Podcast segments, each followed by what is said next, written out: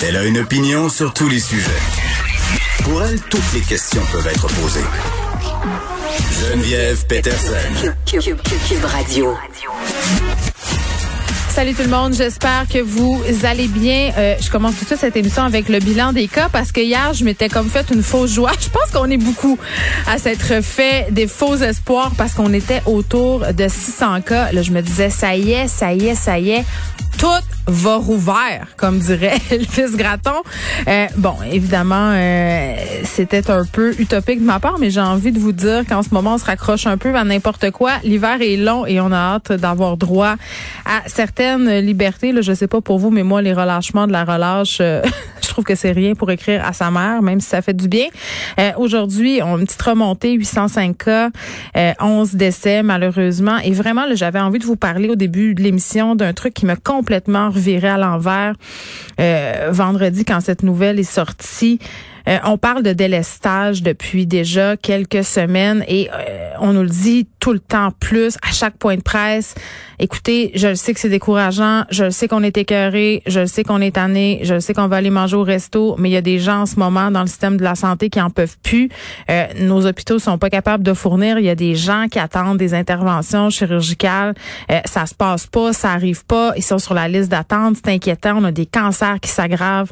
On a des gens qui sont anxieux, inquiets de se rendre à l'hôpital ou d'aller passer des tests euh, qui sont sans cesse repoussés. Donc vraiment, on a des conditions qu'on va échapper. Vous le savez, on a parlé à des médecins nous l'ont dit. Clairement, à ce stade-ci, on va en échapper. Il va y avoir des victimes collatérales de la COVID-19. Eh bien, on en a eu une euh, victime, une victime du délestage, Rosine Chouinard, 28 ans. 28 ans, une maman d'un enfant de 3 ans. Euh, c'est une comédienne, c'est la fille par ailleurs de Normand Chouinard et de Violette Chauveau. C'est une histoire d'une tristesse sans nom sans nom. Et j'ai envie de vous dire que c'est pas parce qu'elle avait 28 ans que c'est tragique. Elle aurait eu 88 ans que ça aurait été tout aussi grave. Mais c'est pas normal qu'au Québec, en ce moment, il y a des gens qui crèvent parce qu'il y a des listes d'attente, parce qu'ils peuvent pas se faire opérer, parce qu'ils peuvent pas avoir les tests auxquels ils ont le droit. Et ce qui est encore plus inacceptable, c'est qu'il y a des gens qui s'en sacent c'est qu'il y a des gens qui disent que la COVID, bof, c'est pas grave, que les hôpitaux, dans le fond, sont pas si pleins que ça. Hein? Salut, Jeff Fillion. Euh, tu sais, que les urgences sont vides. Il y a une personne qui est morte et malheureusement, euh, il y a des gens peut-être qui vont se ramasser avec des cancers très, très avancés ou qui vont mourir sur des listes d'attente. Et bien sûr, j'aimerais offrir euh, mes condoléances à la famille et aux proches, aux petits gars euh, de Rosine Chouinard. Euh, c'est la quarantaine obligatoire qui débute aujourd'hui dans les hôtels. Beaucoup d'attentes au téléphone. Les gens se plaignent. Pauvre petit chat. Doit être vraiment tough, hein? T'écoutes la petite musique. Puis là, t'as tout le temps de te penser à quel point t'as été épais de faire un voyage non essentiel. Mais attends, tu fais pas beaucoup. Puis c'est les gros problèmes. C'est long, hein, l'attente pour avoir une chambre. Euh, on va parler aujourd'hui euh, variants dans les écoles. C'est inquiétant. Je pense que c'est plus un secret pour personne là, que les enfants sont un vecteur de contamination. Euh, et là, avec les nouveaux variants, vraiment, on va falloir se poser la question qu'est-ce qu'on va faire avec tout ça? Parce que euh, ils sont pas plus dangereux, mais ils sont beaucoup plus contagieux. On a parlé avec plusieurs experts déjà de tout ça, là, notamment avec Roxane Borges de Silva qui disait écoutez, là, même avec un masque, euh, ces, ces variants-là peuvent être plus contagieux et même dans un délai qui est inférieur à 15 minutes parce qu'on le sait, là, le spectre de contagion de la COVID, là, en, bas de 15 minutes, c'est plus ou moins risqué. Fait que ces variants-là, ça serait pas tout à fait la même chose. Euh, on va parler aussi de la situation en Birmanie. On a parlé récemment, on parle pas beaucoup de politique internationale ici, mais ce qui se passe euh, euh, du côté de la Birmanie, ça continue d'être très, très inquiétant. Des manifestations quand même assez violentes. Trois manifestants qui sont morts en fin de semaine suite à des affrontements avec l'armée. Et Madeleine euh, Pilote Côté sera là pour nous parler de la défense du français chez les trentenaires. Là, hier, j'étais avec euh, Mélanie Joly, tout le monde en parle, euh, parce que le gouvernement veut déposer un projet de loi pour protéger le français et ça à la grandeur du Canada. Moi, j'ai envie de dire qu'à un moment donné aussi, il faudrait peut-être déposer un projet de loi pour protéger notre culture ici au Québec. Là parce que honnêtement, euh, la globalisation de la culture, j'en parle souvent, puis je tape souvent sur ce clou-là, mais je pense que c'est ce qui nous menace le plus à court terme.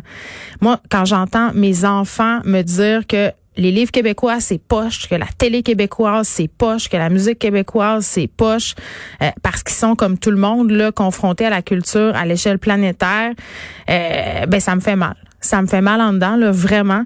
Euh, puis il y a quelque chose de complètement absurde dans le fait qu'on regarde toute la même affaire en même temps. Tu pensez-y, là, la, la série sur Netflix où cette jeune femme jouait aux échecs tout le monde regardait ça à l'échelle planétaire. Donc, on regarde la même chose, on écoute la même chose, euh, on tripe sur les mêmes affaires, puis c'est bien, là.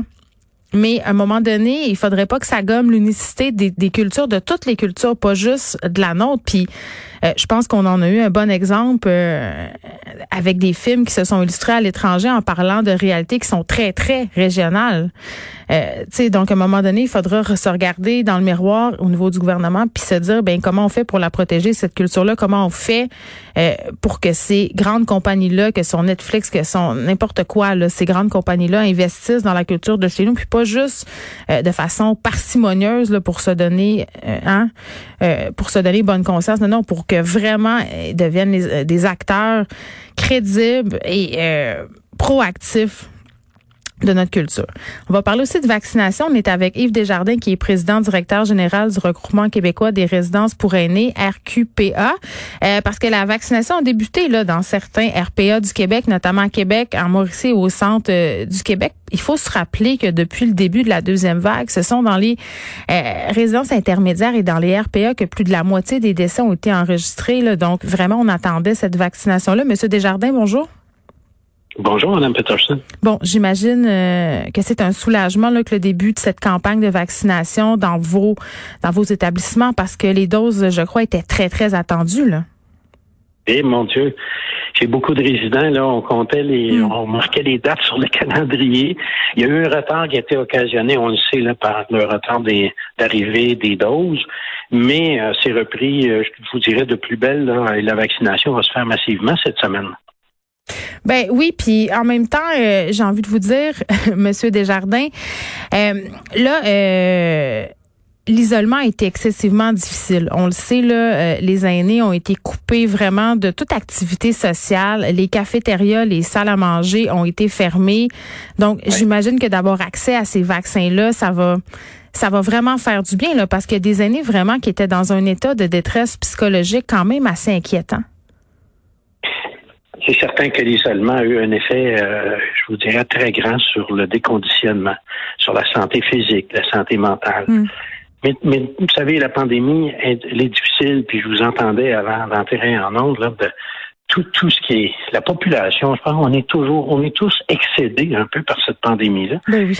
Les aînés le vivent aussi difficilement avec des mesures propres à leur milieu. Alors, c'est extrêmement difficile. Souhaitons qu'on en sorte au, au, plus coupant, comme on dit, et mm. que la vaccination va venir aider là, pour qu'on puisse réouvrir les salles à manger et permettre des activités en résidence privée pour aînés. Oui, parce que là, il n'y avait plus de jeu de cartes, il n'y avait plus rien de tout ça. Là. Non, non, il y a en zone rouge, il n'y a pas d'activité, les salles à manger sont fermées.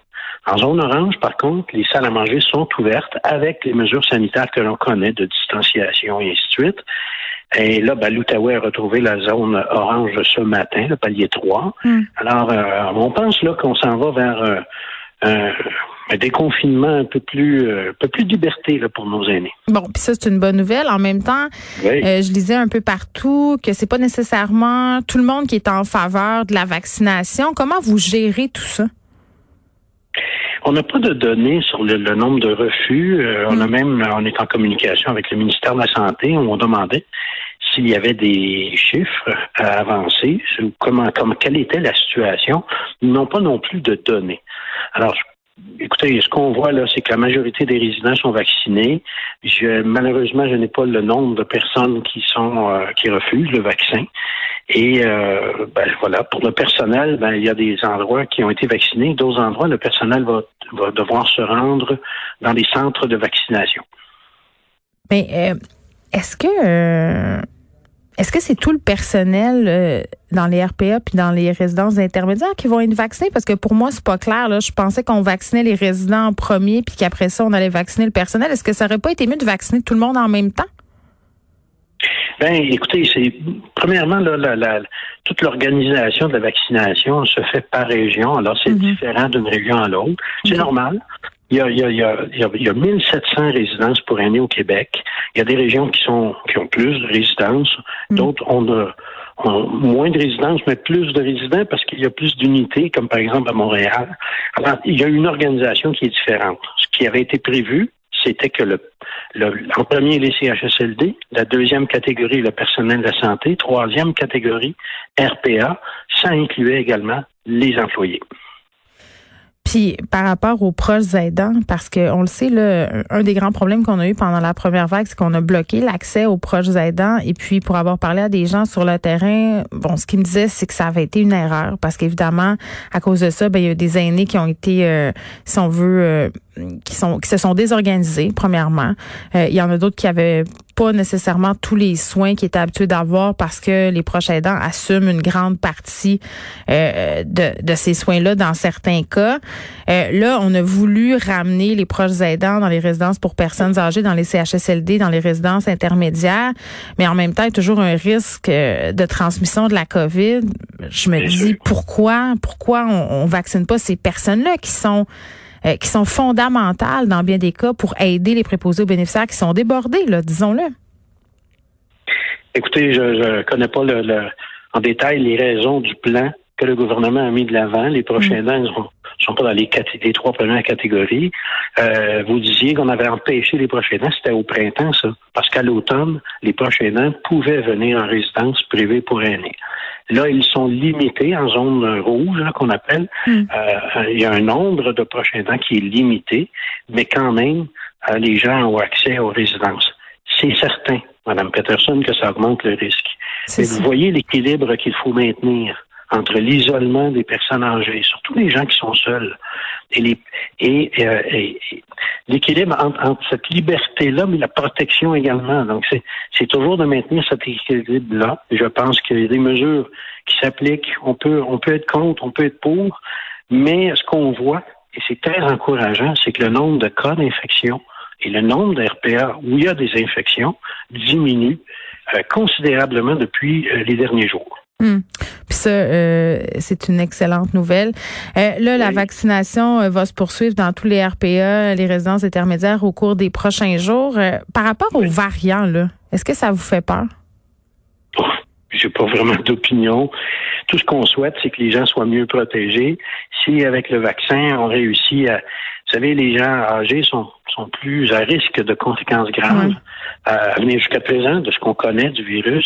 Euh, si le vaccin peut endiguer ces conséquences graves-là, qu'il y ait moins de décès, surtout qu'il n'y en ait pas de décès, c'est le souhait. Oui, mais plus y ait moins certains variants sont plus, ouais, certains variants sont plus contagieux. Je me disais, sais, en même temps, je suis un aîné, je vois ça, j'ai pas envie que ça rentre dans la résidence. Ouais, peut-être c'est plus contagieux, mais, mais moins dangereux. On, on- en tout cas, moi, j'ai pas d'opinion, je suis pas, je suis pas euh, mé- médecin, mais euh, je pense que le vaccin va venir à démontrer, puis démontre actuellement là qu'on le voit dans les CHSLD, là, Mm. c'est, ça a diminué drastiquement le nombre d'infections, et c'est ce qui va arriver éventuellement dans les RPA. Donc, grand merci là, pour euh, Ben la oui. santé de nos aînés. Évidemment, ce début, euh, ce début de campagne de vaccination qui est un véritable soulagement. Yves Desjardins, merci, qui est président, euh, président, pardon, directeur général du regroupement québécois des résidences pour aînés RQPA. Euh, bon, pour la, oui, pour la suite de la campagne dans la population générale, le Suisse garde son objectif de débuter la vaccination des personnes de plus de 80 ans à la mi-mars. Bon, euh, on pourrait être plus rapide, selon moi, mais toujours bien mieux que rien. On nous a encore promis que tous les Canadiens seraient vaccinés d'ici la fin septembre.